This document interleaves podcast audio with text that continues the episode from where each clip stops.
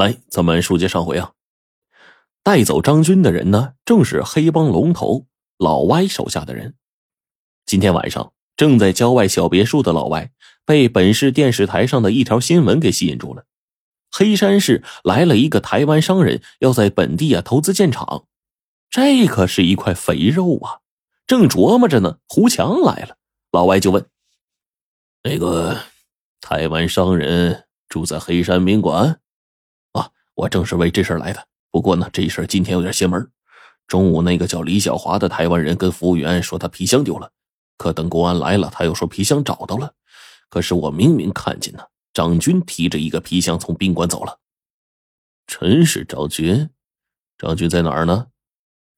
张军处了个相好的，叫李雪梅。那人呢是崔伟的老婆，估计还在他家。他妈的，敢在我地盘上搅局！你带人去找，连人带货给我带回来。胡强带着人在李雪梅家里把张军堵了个正着。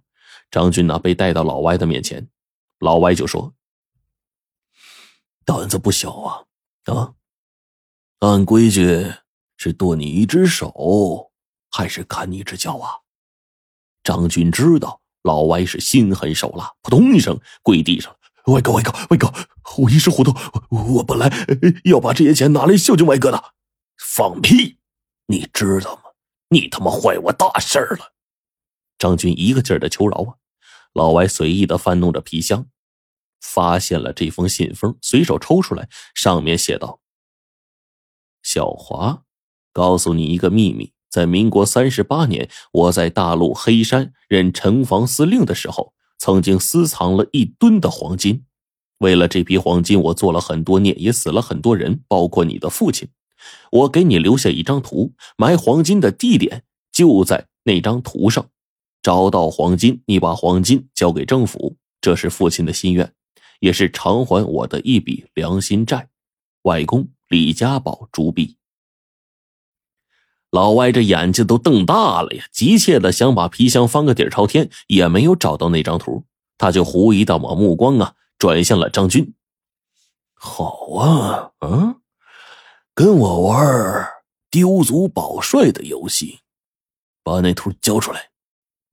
张军不解，什什么图啊？老歪抓住张军，啪啪两个大嘴巴子。什么图？藏金图，交出来！张军嘴上流着血，委屈的说。外哥，外哥，我真不知道什么图啊！老歪就把这信呢念给张军听了，张军都惊了。我的妈，一吨黄金呐！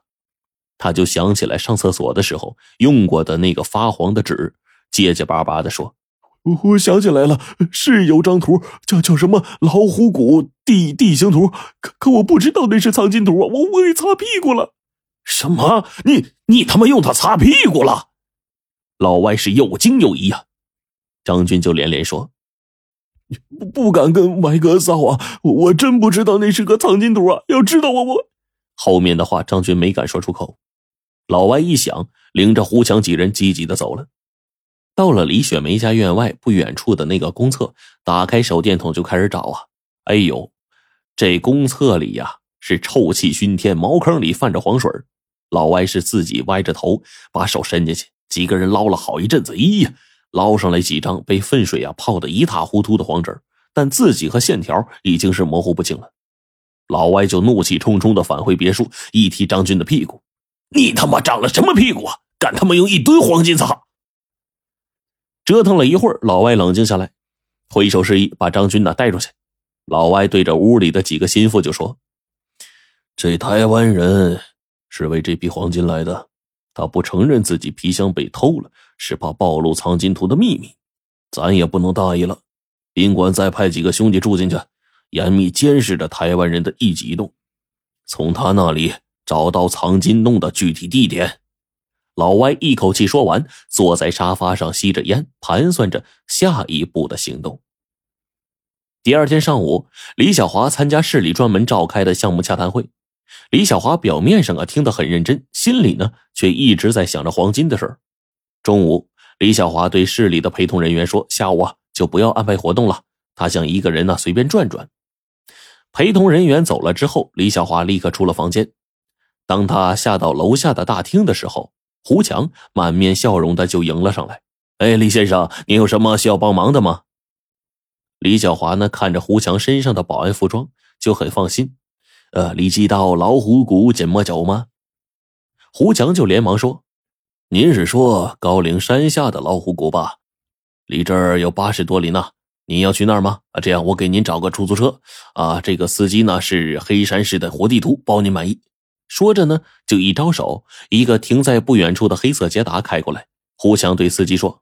王三儿，这是台湾的李老板要去老虎谷，你送他去，注意安全啊！这可是咱们市里请来的重要客人呢。王三就连连点头，哎，放心放心，保证让李老板满意。胡强恭敬的打开车门，让李小华上车，目送着车子呀驶出了宾馆，然后掏出手机拨通了老歪的电话。当天晚上，在老歪的别墅里。王三向老歪详细讲述了白天李小华在老虎谷的一举一动。王三说：“李小华呢，让他把车停在老虎石下，自己一个人走到一百多米的山腰上，只是呢，很悠闲的看了一会儿风景，就开车回来了。看风景。”老歪沉吟了一会儿，果断的对几个心腹说：“藏金洞肯定在老虎谷，台湾人很快就会行动，我们做两手准备。”万不得已，就把那台湾人绑了，逼他说出藏金洞的地点。恰好也是在今天上午，刑警队黄胜召集了有关人员开会，宣布局里成立了打黑专案组，对老歪犯罪团伙进行全面侦查。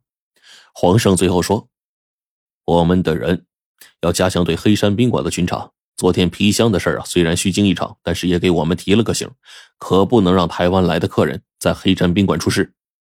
会开完了，黄胜对着副队长孙坚就说：“下午呢，我回一趟夹皮沟。老爷子呀，今天过生日，我回去陪老爷子吃顿饭。那里呢，手机没信号，有事的话打老爷子家的电话。”黄胜下午开车和媳妇儿子一起回到了夹皮沟村。黄胜的父亲呢，黄德贵已经七十多岁了，但是腰板挺直，目光有神。